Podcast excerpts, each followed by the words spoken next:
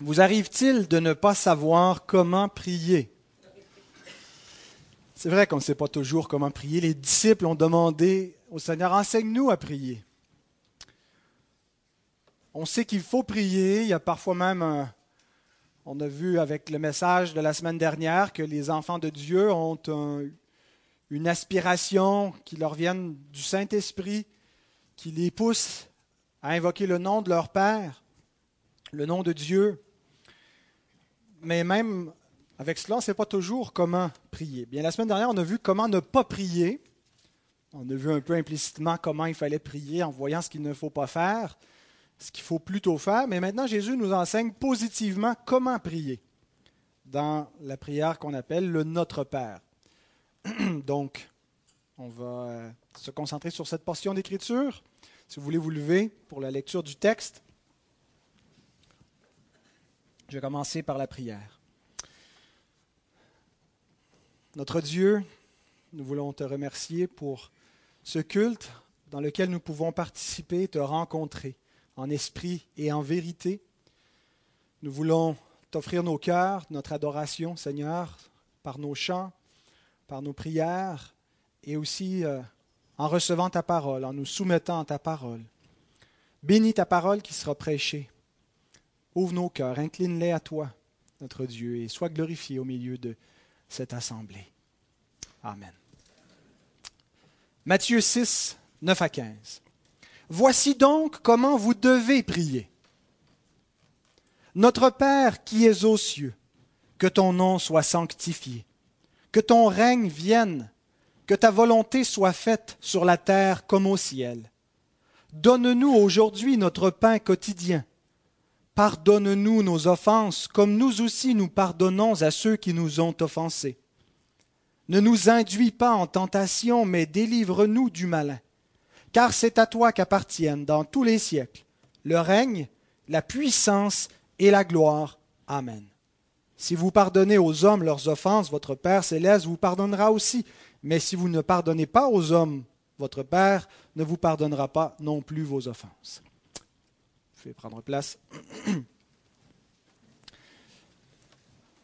C'est juste la troisième fois que j'expose le Notre Père dans cette Église. Donc, certains d'entre vous auront déjà entendu les mêmes illustrations. J'essaie de repréparer mes messages, d'étudier à nouveau, de revoir le texte. Je regarde mes anciennes notes et je trouvais que j'avais des bonnes illustrations, donc je les reprends.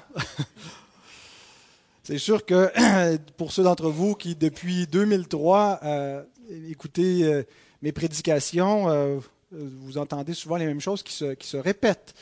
Mais qu'est-ce que Paul dit aux Philippiens? Je ne me lasse pas de vous répéter les mêmes choses. C'est salutaire. Un frère me remerciait la semaine dernière pour l'exhortation.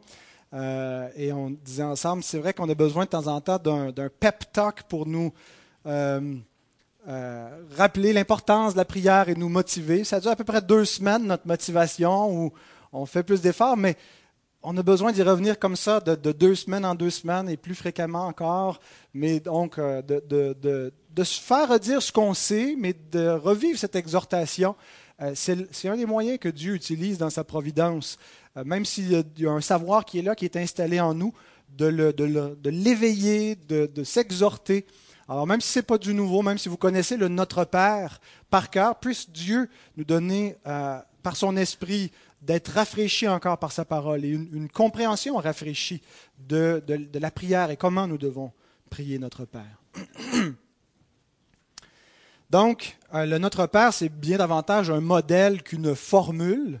Ça ne veut pas dire qu'on ne peut pas le, réciter, mais on ne doit pas le, réciter seulement comme mécaniquement. Pardon, j'ai un bon minou là, dans la gorge. Donc Jésus ne dit pas voici ce que vous devez prier, mais comment vous devez prier. Il nous donne un modèle. Et c'est une prière qui euh, semble être un modèle pour la prière collective.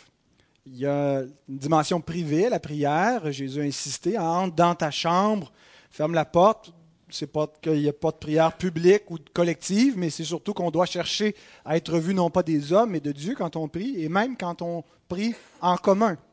Hein, il y a quelque part où, ensemble, on entre dans le secret en présence de Dieu par la foi, même ensemble.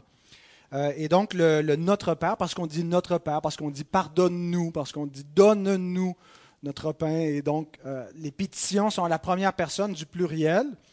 Euh, nous montre qu'il il doit absolument y avoir une dimension collective à notre vie de prière. On a insisté avec raison, mais peut-être trop dans les milieux évangéliques sur l'aspect individuel de la vie chrétienne au détriment de l'aspect collectif. La piété, c'est quelque chose de très personnel, même que quand on se réunit ensemble, on, vit parfois comme notre petit culte en privé, nous tout seuls, notre, notre, notre, transe avec le Seigneur, mais euh, je le dis un peu comme avec un certain mépris, mais euh, parce que je pense qu'on a, perdu euh, la, dimension collective de la piété, que la communion et la plupart des images du Nouveau Testament qui nous parlent de notre communion avec Dieu, c'est des images collectives. Hein. le corps euh, qui est en communion avec la tête, les brebis qui sont en communion avec le, bon pasteur, l'édifice qui, s'édifie lui-même, chaque de l'édifice. Il n'y a pas beaucoup donc d'images individualistes. Et, et, donc même quand on prie seul, ben, on prie seul comme membre d'une communauté. Euh, on prie pour les autres, même si dans, dans, les pétitions que Jésus nous enseigne, il n'y a pas de pétitions qui, nous, qui sont explicitement se diriger vers les autres, mais le nous, même quand on prie seul, on prie au nous d'une certaine façon parce qu'on prie pour les autres. On prie non seulement pour notre pain, mais pour le pain de, la communauté chrétienne, des enfants de Dieu, de l'Église du Seigneur. Et, donc, pour les besoins, c'est nos besoins, mais c'est les besoins des autres qui sont nos membres. Alors, il faut vraiment apprendre à prier au nous, apprendre à réaliser qu'on est en communion, oui, individuellement avec Dieu, mais avec l'Église de Dieu. Le plan euh, qu'on va suivre, d'abord l'introduction du, Notre Père, la première phrase, Notre Père qui est aux cieux, puis ensuite les deux premières pétitions, c'est tout ce qu'on va pouvoir voir aujourd'hui. Il y a six pétitions, six requêtes dans le Notre Père, donc on va voir les deux premières aujourd'hui. Mais commençons avec l'introduction. Voici ce qu'on a dans notre petit catéchisme baptiste. Que nous enseigne l'introduction du Notre Père? L'introduction de la prière dit Notre Père qui es aux cieux. Elle nous enseigne à nous approcher de Dieu avec sainte révérence et confiance. Les deux à la fois, une sainte révérence et une confiance, comme des enfants approchent leur Père, sachant que celui-ci est capable de nous venir en aide et qu'il le désire, et que nous devons aussi prier avec les autres et pour les autres. Donc, quand on prie, il est important de savoir à qui l'on parle. La prière, ce n'est pas un discours dans le vide. On ne prie pas pour nous-mêmes. Ce que je veux dire par là, c'est qu'on ne prie pas juste pour le bienfait de prier, pour l'exercice spirituel de la prière, on prie pour parler à Dieu. C'est le moyen par lequel Dieu nous donne de s'adresser à lui. La prière par la foi. On ne le voit pas, on n'a pas besoin de se rendre dans un lieu précis. Jésus dit que le temps de l'ancienne alliance qui requérait la méthode très très spécifique pour s'approcher de Dieu par un médiateur terrestre, par une médiation terrestre au temple, est révolu que dorénavant, euh, ceux qui adorent le Père l'adorent en esprit et en vérité. C'est pas qu'avant, ils ne le faisaient pas en esprit et en vérité, mais c'est que ce ne sera plus à Jérusalem ou sur telle, telle montagne, tel lieu que euh, on peut s'approcher de Dieu, mais que parce que Christ est venu ouvrir le tabernacle céleste, euh, dorénavant, ce qui préfigurait son œuvre n'est plus nécessaire et qu'il n'y a que la foi qui demeure pour s'approcher de Dieu. Et donc, c'est important en priant de savoir ce que nous faisons de prendre conscience, de ne pas se précipiter dans la prière sans réfléchir à qui nous parlons. Hein, comme l'Ecclésiaste nous dit, Ecclésiaste 5, 1 et 2, prends garde à ton pied quand tu entres dans la maison de l'Éternel, que tes paroles soient peu nombreuses, souviens-toi que Dieu est au ciel, que, toi tu es sur la terre. Euh, et, donc, réfléchissons. Ce n'est pas devant des hommes, ce n'est pas des hommes, ce n'est pas pour les hommes, euh, compris pour être entendu d'eux, mais c'est devant Dieu. Et si ce n'est pas ainsi que nous approchons la prière. Si ce n'est pas pour être en communion avec lui, être entendu de lui, notre prière, elle est vaine.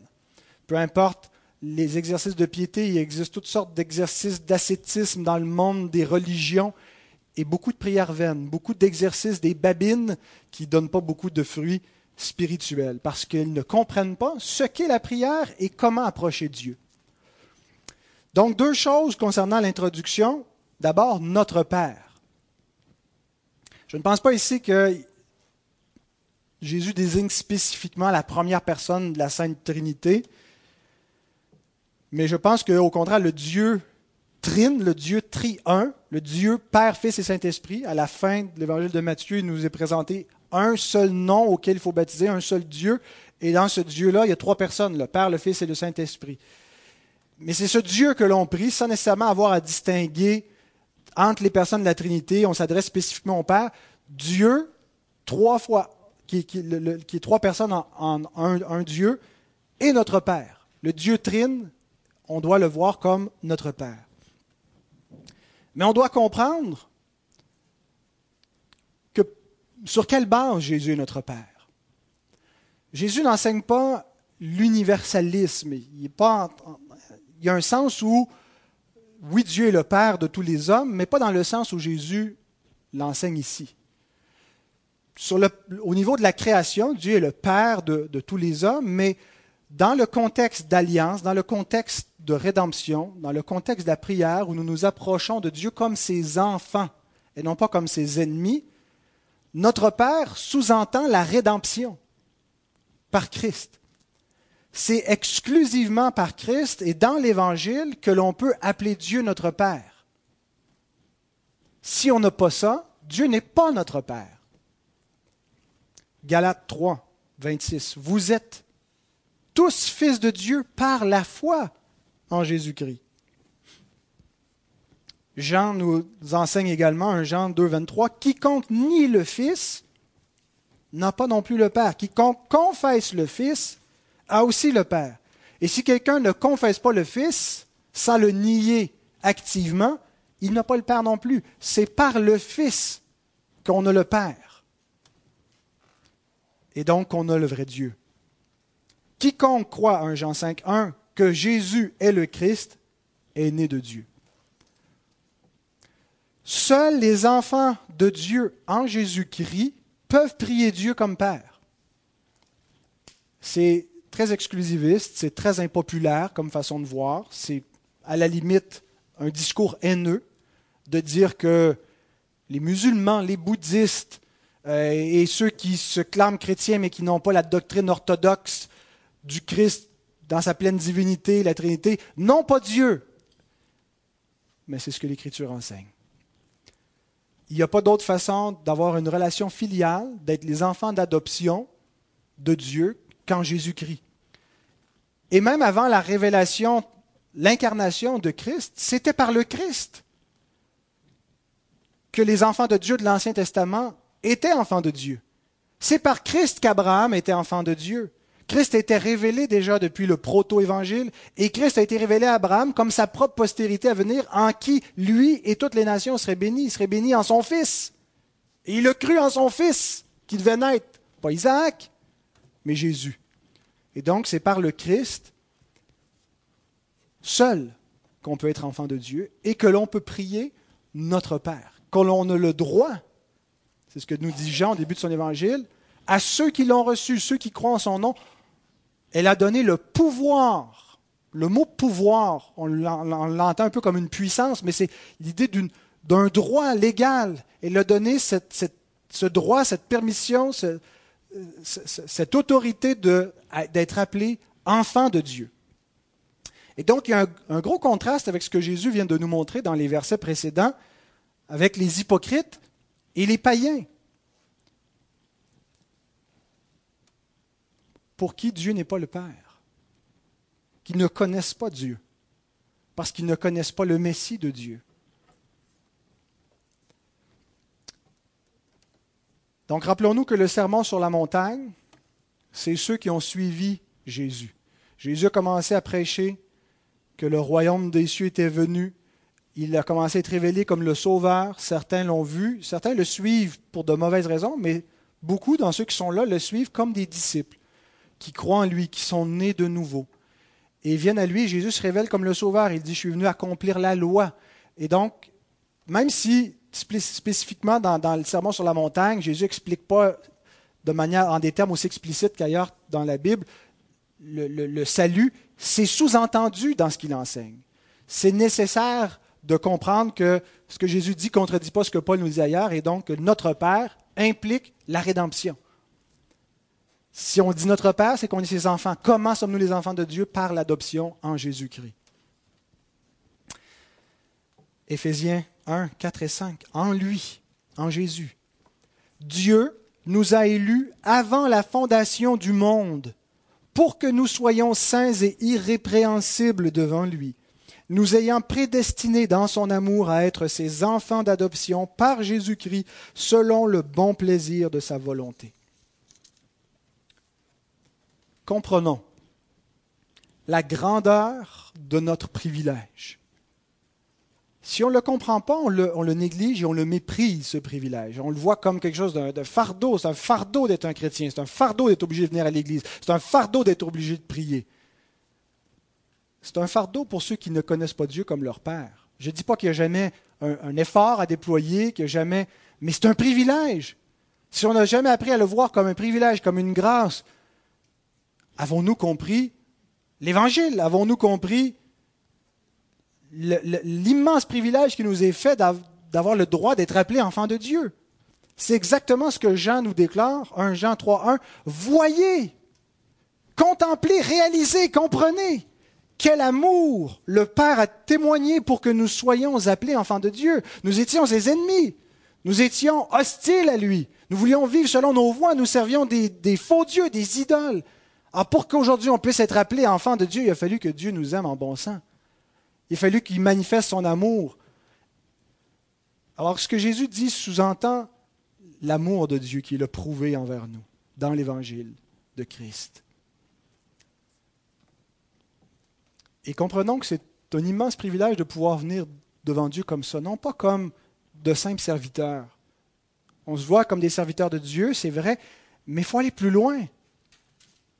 Il faut se voir comme ses enfants chéris, ses enfants d'adoption, ses enfants précieux, qu'il a aimés avant la fondation du monde et pour lesquels il a sacrifié son Fils éternel, qui a pris une chair semblable à la nôtre sans le péché, qui a accepté de donner sa vie pour nous.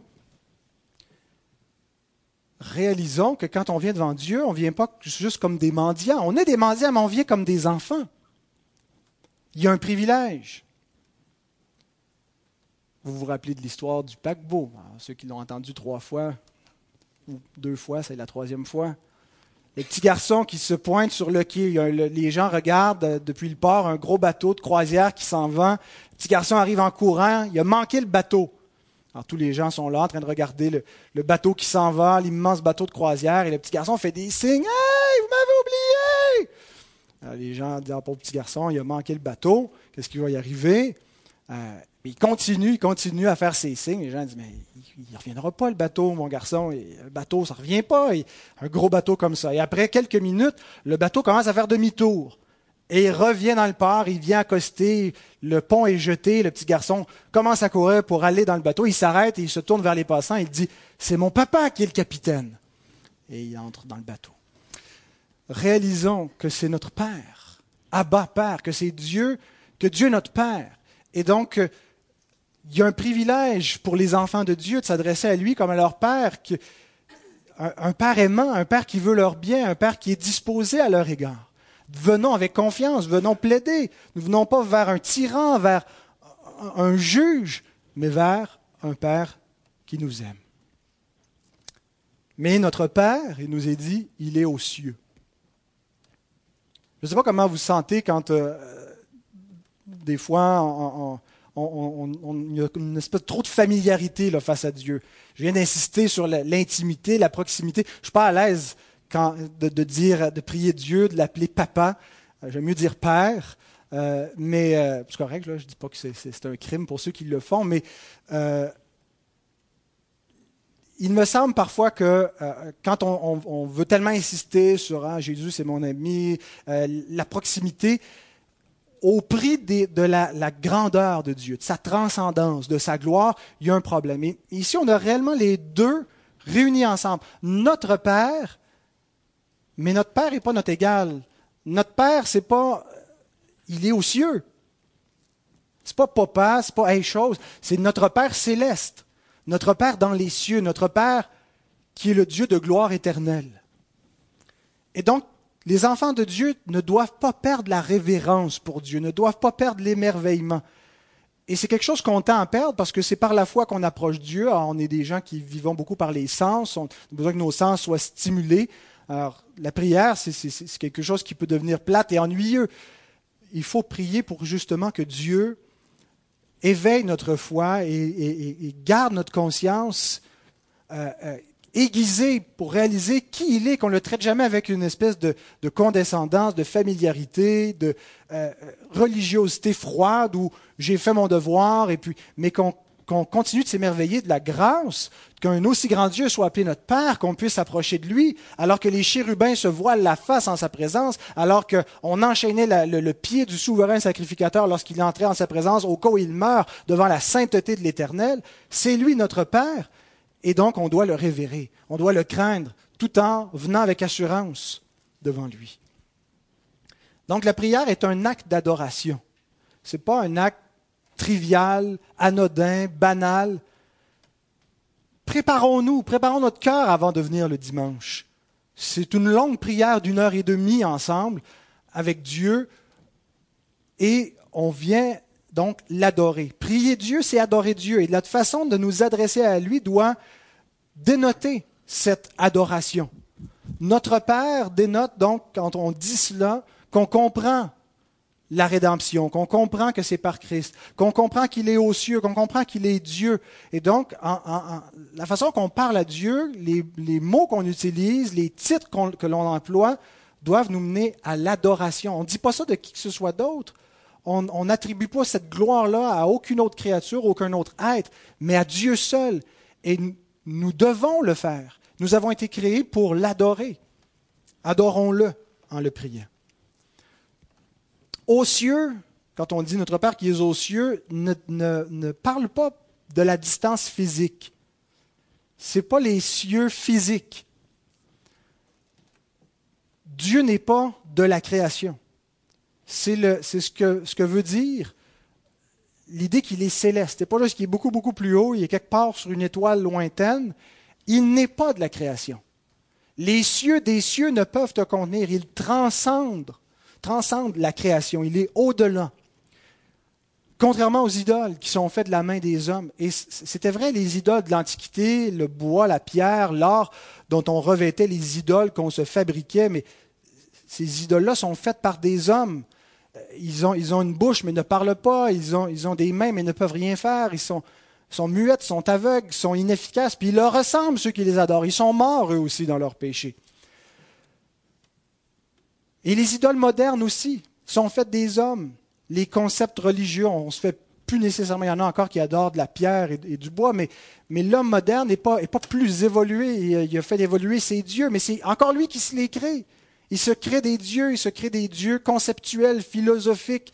Il se réfugie dans ces idoles. Notre Dieu n'est pas créé par l'imagination des hommes. Il est l'Éternel. Il est de toute éternité. Il est de lui-même, par lui-même. C'est lui qui nous a fait. Donc, il est aux cieux, il est hors de la création. Il n'a pas été pris des choses faites, des choses visibles. Il est au-delà. C'est à lui que nous parlons. Nous le distinguons complètement de ce qui est créé. Hein, la distinction entre le créé et l'incréé. Il n'y a que Dieu qui soit incréé. Donc, ça nous parle de sa transcendance. 1 Timothée 6, 15 et 16. Dieu, le bienheureux, est le seul souverain, le roi des rois et le seigneur des seigneurs qui seul possède l'immortalité, qui habite une lumière inaccessible, que nul homme n'a vu ni ne peut voir, à qui appartiennent l'honneur et la puissance éternelle. Dieu s'est rendu visible en Christ. Dieu se révèle par la révélation générale et par les Écritures, mais Dieu en lui-même, dans son essence, est inaccessible. Il est aux cieux, il est au-delà de la création. Et c'est pourquoi, c'est par la foi. Hébreu 11, 6, ceux qui s'approchent de Dieu doivent croire qu'il existe, croire qu'il est là. C'est par la foi, sans quoi il est impossible de lui être agréable, impossible d'être écouté de lui, impossible que notre prière ait une valeur si ce n'est pas une prière qui procède de la foi. Et cette assurance que nous avons, sur quoi repose-t-elle pas sur ce qu'on sent, mais sur sa parole? Pourquoi avons-nous l'assurance que ce n'est pas dans le vide que nous faisons notre culte? Parce que Dieu le dit, puis on croit notre Dieu, il n'est pas un menteur, et c'est le Dieu qui ne ment point. Et donc notre assurance doit reposer pas sur notre expérience, sur les, résultats qu'on a vus dans notre vie de prière, mais sur sa parole. Ça fait 15 ans que je prie, ce passe rien. Continue un autre 15 ans. Dieu n'est pas pressé. Crois à sa parole et prie. Et sache que ce n'est pas en vain. Maintenant, la première pétition, que ton nom soit sanctifié. Encore une fois, le petit catéchisme, j'aimais bien euh, introduire chacune des pétitions en citant le catéchisme. Quelle est la première demande? Réponse, la première demande dit que ton nom soit sanctifié.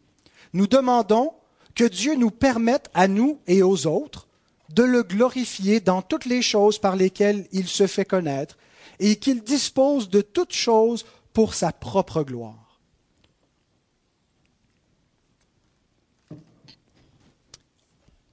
Sanctifier est synonyme de glorifier. Le, lexique euh, bidag, c'est un des lexiques qui fait le plus autorité en, grec, nous dit que le mot agiazo, sanctifié, veut dire traiter comme saint, révéré. C'est dans le sens donc qui est employé ici, que son nom soit révéré, soit traité comme saint, soit glorifié, que Dieu soit honoré. Psaume 96, 8, rendez à l'Éternel gloire pour son nom. C'est la même chose. Que ton nom soit sanctifié, rendez à l'Éternel gloire pour son nom, ça veut dire la même chose. Le nom de Dieu, c'est plus que le mot, les sons, les lettres par lesquels on l'appelle. Dieu a beaucoup de noms, beaucoup de titres qu'on utilise. Le Seigneur, on l'appelle Père, on l'appelle Dieu, Yahweh, euh, son nom propre d'alliance dans l'Ancien Testament, Adonai, Adonai Jireh, bon, euh, il y en a beaucoup. Euh, mais le nom, chez les Hébreux en particulier, réfère à la personne. Vous êtes votre nom. Votre nom, c'est vous. Dieu est son nom. Donc, c'est la personne de Dieu qui doit être glorifiée et sanctifiée. C'est la, la, première pétition. C'est plus important que tout. Spurgeon souligne dans, sa, prédication, il dit souvent, nous, on commence par le pain quotidien avant l'importance du royaume. Renversons les choses. Jésus dit, cherchez premièrement le royaume de Dieu et sa justice. Et comment on le cherche concrètement? D'abord dans notre façon de prier.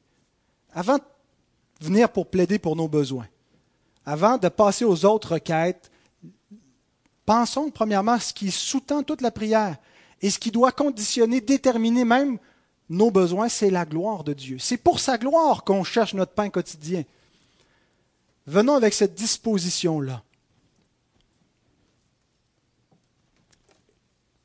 Pour nous, je pense, pour les enfants de Dieu, la gloire de Dieu passe avant tout. C'est un fait. Ce n'est pas, pas d'abord une exhortation, c'est d'abord un fait c'est un fait parce que Dieu a changé notre cœur. Pourquoi est-ce que nous cherchons premièrement la gloire de Dieu Avant, nous cherchions notre gloire. Avant, nous aimions la gloire des hommes? Et pas, ça ne veut pas dire qu'il n'y a, plus du tout cette tendance-là. Elle a été mortifiée, mais mortifiée parce que l'Esprit de Dieu a mis un nouveau désir en nous, qui cherche la gloire de Dieu, qui se réjouit de la gloire de Dieu qui veut que le nom de Dieu soit honoré, qui veut plaire à son Père, qui veut l'obéissance. Avant, on voulait faire ce qu'on voulait. Aujourd'hui, on veut plus faire ce qu'on veut. Même si on fait ce qu'on veut pas, on est triste quand on fait le mal qu'on veut pas faire et on a de la joie quand on obéit à notre Père. Pourquoi? Ce n'est pas parce qu'on s'est rendu nous-mêmes meilleurs. C'est parce que Dieu a changé notre cœur. Et donc, c'est d'abord un fait que les enfants de Dieu désirent la gloire de leur Père, mais c'est en même temps une exhortation. C'est aussi quelque chose qu'on doit prendre conscience et chercher consciemment, volontairement. On doit faire attention parce qu'il y a encore la tendance de la chair en nous à être égoïste, égocentrique, centré sur nous, chercher ma gloire premièrement, mes besoins, mon intérêt. Et donc, il faut apprendre à se mettre en deuxième, se mettre après la gloire de Dieu et chercher à ce que la gloire de Dieu soit la première dans notre vie quand on prie, par exemple, que ta volonté soit faite, euh, sur la terre comme au ciel, on prie comme le Seigneur a prié. Seigneur, si cette coupe peut s'éloigner de moi. Mais toutefois, pas ma volonté, mais la tienne. Voici ma volonté, mais je la soumets à la tienne. Parce que, en premier, avant de dire, avant de plaider une requête, j'ai dit que ton nom soit sanctifié. Ce que je désire, c'est ta gloire. Donc voici mon désir, et peut-être qu'il va te plaire de m'accorder ce que je te demande, mais tous mes désirs, je les soumets à ta volonté. Parce que mon désir premier, c'est ta gloire. Et c'est pour ta gloire que je cherche mes besoins quotidiens, pour que je puisse te servir avec les capacités et l'énergie que tu vas me donner, parce que c'est pour ta gloire que je vis. Est-ce qu'il est Dieu ou il n'est pas Dieu? S'il est Dieu, nous devons, comme nous l'avons lu tantôt ensemble, l'aimer de tout notre cœur, de toute notre pensée, de toute notre force. Et donc, c'est un fait, mais c'est aussi un impératif. C'est aussi quelque chose dans lequel on se, on se conditionne. Autrement dit, on essaie d'être ce que nous sommes par la grâce.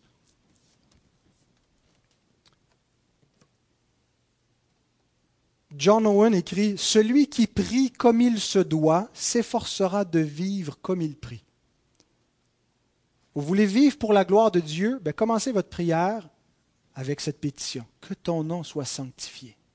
Si c'est ce que nous prions, si c'est ce que nous cherchons, lorsque nous tendons à dévier dans notre façon de vivre, notre prière a une efficacité. Elle va nous changer nous-mêmes. En nous approchant de Dieu, puis en cherchant continuellement, quotidiennement, à ce que le nom de Dieu soit glorifié, nous allons vivre comme nous prions. Si nous négligeons cette façon de prier, que nous ne portons pas beaucoup attention, nous n'aurons pas une vie qui glorifie Dieu à sa juste valeur.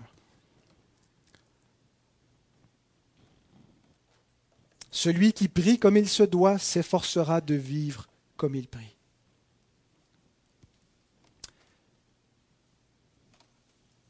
Et donc, on disait en commençant,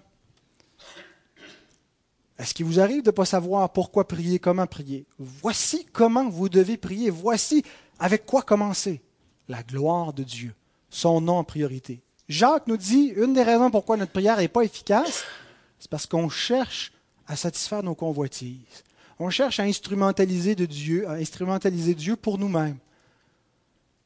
C'est pas comme ça que vous devez prier. On ne prie pas pour notre propre gloire, pour notre propre intérêt, mais on prie en cherchant à se conformer nous-mêmes à sa volonté. Ça ne veut pas dire qu'on n'ose rien plaider. On vient comme ces enfants qui ont des demandes parfois audacieuses à faire à leur père et qui croient qu'il a la puissance d'accomplir, mais qui sont toujours soumis, qui cherchent premièrement sa gloire et qui vont se réjouir de sa gloire lorsqu'elle s'accomplit.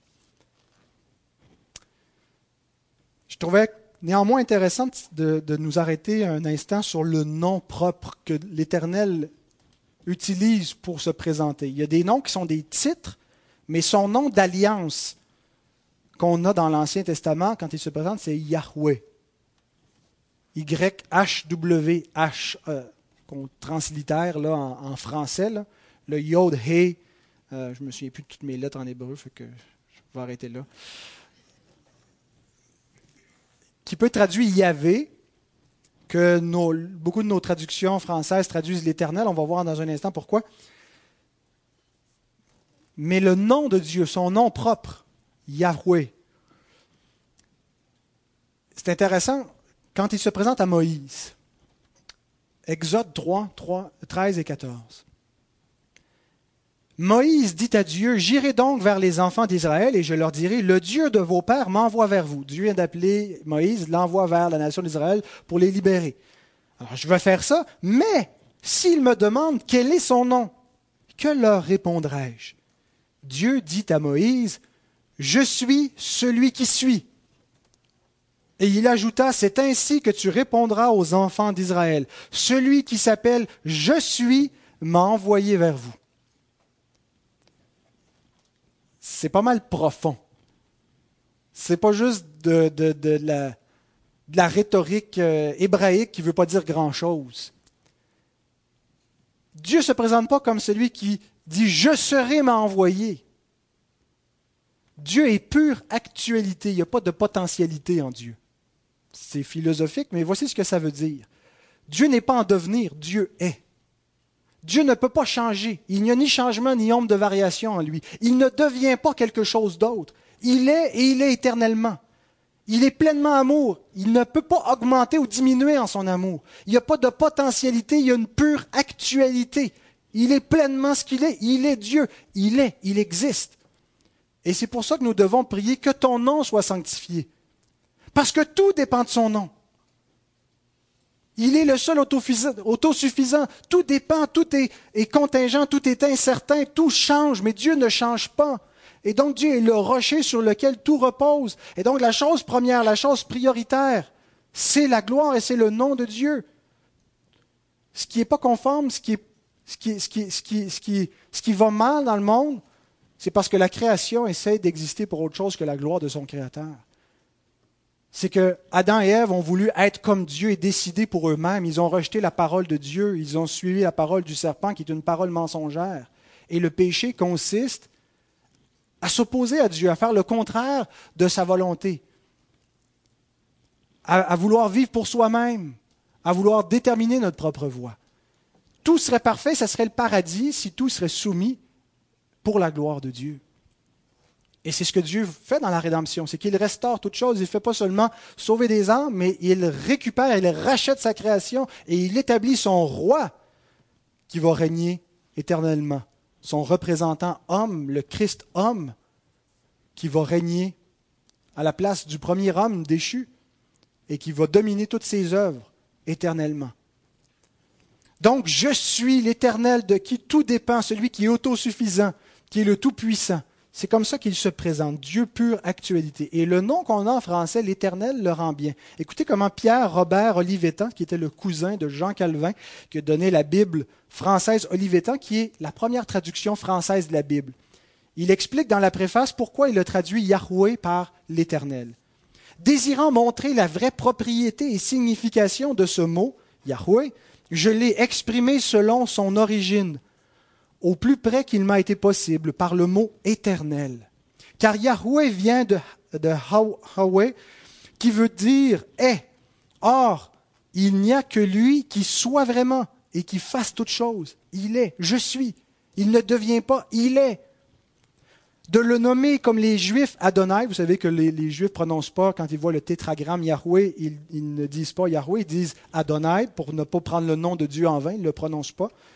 Donc de le nommer comme les Juifs Adonai, c'est-à-dire Seigneur, ce n'est pas remplir et satisfaire à la signification et majesté du mot, car Adonai en l'écriture est communicable étant aux hommes comme à Dieu. Des hommes qui sont appelés Seigneurs, qui sont appelés des Adonai dans l'écriture. Mais Yahvé est incommunicable, ne se pouvant approprier et attribuer sinon qu'à Dieu seul, selon son essence. Notre Père est aux cieux. Il n'est pas de la création, il est autre, il n'est pas comme nous, il est semblable, nous sommes à son image, mais il est tout autre. Il y a quelque chose d'incommunicable que l'homme ne peut pas être dans ce que Dieu est. Et l'homme peut tenter de se faire des idoles, mais à qui me comparez-vous dit l'Éternel? Il n'y a rien, il n'y a rien sous les cieux qui peut se comparer à moi, parce qu'il est. Je suis. Il ne devient pas, il est parfait, il est plénipotentiaire, il est il n'y a, pas de potentiel, il est pure actualité. Alors nous commençons avec Dieu parce que tout dépend de lui. Sa gloire ne dépend pas de nos prières, ce pas parce que Dieu a besoin qu'on prie, parce que si, nos prières ne sont pas là, la gloire de Dieu est compromise. Sa gloire est autosuffisante. C'est nous qui dépendons de sa gloire. C'est la création. Donc c'est pour, pour les hommes, c'est pour nous-mêmes, c'est pas pour, pour Dieu. Dieu n'a pas besoin de nous mais nous dépendons de sa gloire. Ainsi, Paul déclare, c'est par lui, c'est de lui, par lui et pour lui que sont toutes choses. À lui la gloire dans tous les siècles. Amen. C'est ce qui est à la base de notre vie de prière. La compréhension de qui est ce Dieu et pourquoi nous nous approchons de lui, pourquoi nous avons besoin de lui. C'est de lui, c'est par lui, c'est pour lui que sont toutes choses. À lui la gloire dans tous les siècles. Amen. Deuxième pétition, que ton règne vienne. La première parle vraiment de Dieu dans son essence, dans ce qu'il est, son nom. La deuxième, on passe avec son acte, ses actions dans l'histoire, dans le temps, dans l'espace. Encore une fois, notre petit catéchisme dit, question, quelle est la deuxième demande? Réponse, la deuxième demande dit, que ton règne vienne. Nous demandons la destruction du royaume de Satan le royaume qui s'oppose à la gloire de Dieu, qui est un royaume de destruction, voulons qu'il soit détruit. Et la progression du royaume de grâce, que nous et les autres soyons attirés et conservés dans ce royaume de grâce, finalement que le royaume de gloire à venir arrive plus rapidement. Alors, il y a une continuité entre la première et la deuxième pétition. En déclarant la, la, la sainteté, la gloire de Dieu comment tout dépend de lui, nous voulons que ça se concrétise. Et que ça se concrétise par son royaume.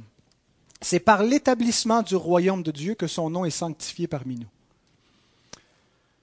Le mot règne, qui est, quand on dit que ton règne vienne, c'est le mot basileia. En français, on a basilique. Euh, basileia peut être traduit par royaume ou par règne. En anglais, ils ont Your kingdom come. Que ton royaume vienne. Que ton règne vienne ou que ton royaume vienne, c'est la même chose. Le, règne de Dieu, c'est le royaume de Dieu. Et il y a une distinction à faire entre deux, deux sortes de règne ou de royaume de Dieu. Par nature, Dieu règne. Dieu ne peut pas ne pas régner. Parce que Dieu est immuable. Dieu est, nous venons de le dire. Je suis. Il ne, devient pas. Il est et il est éternellement ce qu'il est dans tous ses attributs. Et, et, dans ce que Dieu est, il règne, il est un roi. Il n'y a ni changement ni ombre de variation. La chute de l'homme, la révolte des hommes, n'a pas jeté Dieu en bas de son trône ne l'a pas empêché de régner, il a continué à régner.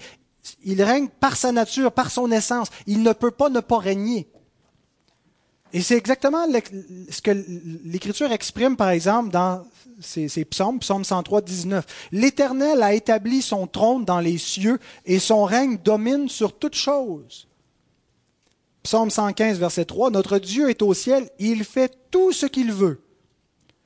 Et donc, un petit royaume dominé par de grands empires babyloniens, assyriens, peut déclarer que son Dieu, malgré ce qui peut être apparent visiblement parmi les hommes, qu'ils sont dominés puis peuvent être réduits à tout moment, notre Dieu règne quand même. Parce qu'il est Dieu, c'est le seul Dieu, il n'y en a pas d'autre. Et ce Dieu-là règne.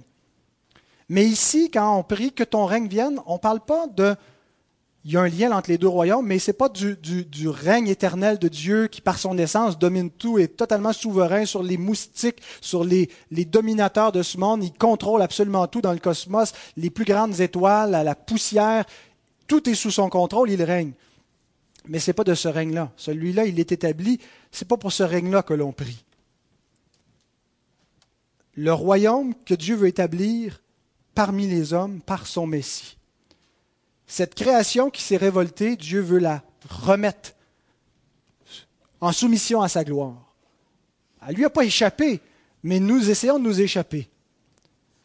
Et Dieu, comment il va faire pour ramener le monde sous sa domination C'est en, établissant un royaume, en envoyant un roi par son royaume messianique.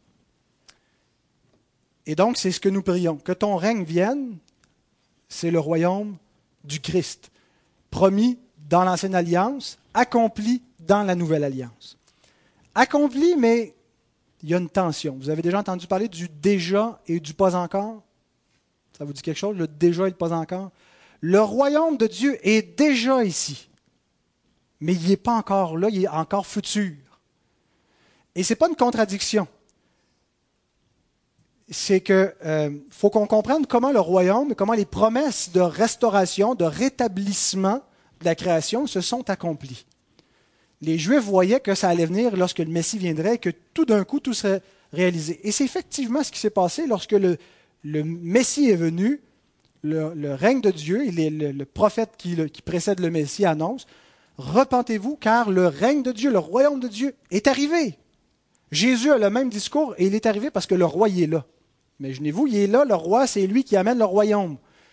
Et il l'amène en venant renverser la puissance des ténèbres. Et il la renverse par sa croix. Et sa résurrection, c'est le commencement des nouveaux cieux de la nouvelle terre. Et Christ est assis dorénavant à la droite de Dieu, tel qu'il avait été annoncé aux prophètes et tel qu'il avait été promis à David, que Dieu ferait asseoir un de ses descendants qui régnerait sur le trône et dont la domination ne passerait jamais. Et qui serait un règne de justice, perpétuel, qui restaurerait le paradis, qui amènerait la vie à la vie éternelle, qui accomplirait tout ce qui était prévu. Et, ce pourquoi l'homme a été créé, Adam devait accomplir l'alliance des œuvres, et donc Dieu enverrait un deuxième Adam qui l'accomplirait, qui donnerait la vie par sa mort et sa résurrection. Et ça, c'est déjà accompli. On n'est pas dans l'attente de cela. Le peuple de l'Ancien Testament attendait que ça arrive. Mais voici ce que Paul nous déclare, Philippiens 2, 9 et 11. C'est pourquoi aussi Dieu l'a souverainement élevé et lui a donné le nom qui est au-dessus de tout nom. Tout ça, c'est à l'aoriste. Les verbes conjugués sont l'aoriste, c'est du passé simple. C'est fait. C'est arrivé une fois pour toutes, c'est définitif. Dieu l'a élevé, il règne, il est Seigneur, afin qu'au nom de Jésus, tout genou fléchisse, dans les cieux et sous la terre, et que toute langue confesse que Jésus-Christ est Seigneur à la gloire de Dieu le Père. Mais nous ne voyons pas encore maintenant que tout lui est soumis. Le fils de David règne, le fils d'Abraham est venu, il a, et toutes les familles de la terre, comme il avait été promis, sont bénies en son nom. Pourtant, la création semble encore en révolte et les hommes ne confessent pas le nom, ne fléchissent pas les genoux, les ennemis n'ont pas mordu la poussière. Qu'est-ce qui se passe? Hébreu 2.8 nous donne une réponse. Tu as mis toutes choses sous ses pieds. En effet, en lui soumettant toutes choses, Dieu n'a rien laissé qui lui soit soumis. C'est du déjà, c'est de la horiste. Christ règne. Cependant, nous ne voyons pas encore maintenant que toutes choses lui soient soumises. La question n'est pas est-ce que toutes choses lui soient soumises. Toutes choses lui sont soumises. Toutes les autorités, tout pouvoir, il n'y a rien. Jésus dit, tout pouvoir m'a été donné dans les cieux, sur la terre. On n'attend pas que Christ règne. Christ règne. On sert un roi qui est assis sur le trône maintenant. Mais de notre perspective à nous, nous ne voyons pas encore. Pourquoi? Parce que le royaume n'est pas encore visible. Il y a une dimension visible au royaume de Dieu qui est l'Église, les saints visibles qui sont le royaume de Dieu sur la terre, dans le sens que nous vivons selon l'ordonnance, selon la loi de notre roi, et, nous nous soumettons à lui. Mais même là, dans cette Église visible, il y a une sorte de mixité, il y a, il y a, d'infidélité, il y a des églises qui apostasient, parce que le royaume est encore invisible. Luc 17, 20 et 21. Jésus dit quelque chose de très important concernant le royaume. Les pharisiens demandèrent à Jésus quand viendrait le royaume de Dieu? Il leur répondit, Le royaume de Dieu ne vient pas de manière à frapper les regards on ne dira point il est ici ou il est là, car voici le royaume de Dieu est au milieu de vous. Il est déjà là. Il est entré dans le monde. Christ est le roi. Et il vient par la puissance de l'Esprit, il vient en convertissant les cœurs. Et il n'est pas encore dans sa dimension visible. Il viendra dans sa dimension visible lorsque Christ reviendra à la fin, lorsque le jugement dernier aura lieu, lorsque les impies, lorsque ceux qui sont en rébellion et qui n'auront pas obtenu la, grâce et le pardon de Dieu parce qu'ils ont refusé son Messie, son oint, son roi, seront jugés. Et lorsque les saints hériteront l'incorruptibilité et que toutes choses seront renouvelées, visiblement. Mais ça ne veut pas dire que dans l'attente de ces choses, le royaume n'est pas établi. Il est déjà là. Alors comment est-ce qu'on y entre? Comment est-ce qu'on sait qu'on est dedans? Ben, Jésus nous répond encore Jean 3, verset 3. Jésus répondit, En vérité, en vérité, je te le dis, si un homme ne naît de nouveau, il ne peut voir le royaume de Dieu. Ce n'est pas seulement eschatologique. Ce n'est pas juste le royaume final. Si tu n'es pas né de nouveau, tu vas arriver à la fin, tu ne pourras pas le voir, le royaume. C'est maintenant. Ceux qui voient le royaume, c'est ceux qui sont nés de nouveau. Ceux qui comprennent qu'il y a une double réalité. Il y a un royaume des ténèbres, il y a un royaume de Dieu dans le monde, et nous sommes dans le royaume de Dieu. Ce sont ceux qui sont nés de nouveau. Si quelqu'un n'est pas né de nouveau, il ne comprend pas ces choses. Il ne voit pas ces choses. Alors c'est par l'Esprit, c'est par la nouvelle naissance et par la foi que nous entrons dans le royaume parce qu'il est donné de manière invisible pour l'instant dans l'attente de son établissement visible. Et ce royaume est la priorité concrète de nos prières. Quand on dit que ton nom soit sanctifié, on veut que le nom de Dieu soit glorifié. Maintenant, comment il va être glorifié? Par l'avancement de ce royaume. Quand on prie pour des non-croyants, avant de prier pour leur santé, leurs difficultés financières, leurs problèmes de couple, et prions pour ces choses. Mais ce qui nous importe par-dessus tout, c'est qu'ils entrent dans le royaume, c'est qu'ils se convertissent à Dieu. On ne veut pas juste qu'ils reçoivent des bénédictions puis qu'ils restent dehors du royaume. On veut qu'ils entrent. On veut qu'ils vivent en soumission à Dieu parce qu'on veut que le nom de notre Dieu soit glorifié, c'est ce qu'on a dit en premier. Et le nom de Dieu ne sera pas glorifié par eux, ne sera pas sanctifié par eux s'ils continuent à vivre en rébellion, en servant leur faux Dieu, en vivant pour eux-mêmes. Donc, la priorité dans nos prières, c'est l'avancement du royaume de Dieu parce que c'est la gloire de Dieu qui est prioritaire, qui est la plus importante. Et c'est comme ça que Dieu avait annoncé qu'il sanctifierait son grand nom. Ézéchiel, dernière citation, je termine après. Ézéchiel 36, 23 27. Je sanctifierai mon grand nom qui a été profané parmi les nations, que vous avez profané au milieu d'elles. Beaucoup parmi le peuple d'alliance dans l'Ancien Testament étaient des inconvertis, circoncis dans la chair, mais incirconcis de cœur, n'étaient pas des enfants de Dieu, et donc qui avaient profané le nom de l'Éternel euh, aux yeux des nations en servant des faux dieux, des idoles. Et Dieu dit, je vais sanctifier mon nom. Et les nations sauront que je suis l'Éternel, dit le Seigneur, l'Éternel, quand je serai sanctifié par vous sous leurs yeux. Voici comment il va le faire. Je vous retirerai d'entre les nations. Je vous rassemblerai de tous les pays et je vous ramènerai dans votre pays. Je répandrai sur vous une eau pure et vous serez purifiés. Je vous purifierai de toutes vos souillures et de toutes vos idoles. Je vous donnerai un cœur nouveau et je mettrai en vous un esprit nouveau. J'ôterai de votre corps le cœur de pierre et je vous donnerai un cœur de chair je mettrai mon esprit en vous et je ferai en sorte que vous suiviez mes ordonnances et que vous observiez et pratiquiez mes lois.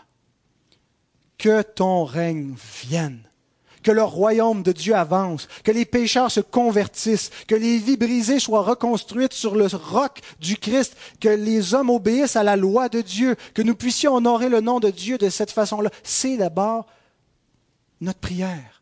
C'est ce qui est à la base de notre vie de prière. Si on trouve que notre vie de prière, on ne sait pas pourquoi prier, puis elle est stérile, c'est parce qu'on n'a pas commencé à prier de cette façon-là. C'est ce qu'on met en priorité. La gloire de Dieu et son royaume. Tout le reste est sous-jacent. Tout le reste suit cela. Alors mettons pas le pain de ce jour avant, mettons la gloire de Dieu, l'avancement de son règne, son règne par le Christ en priorité.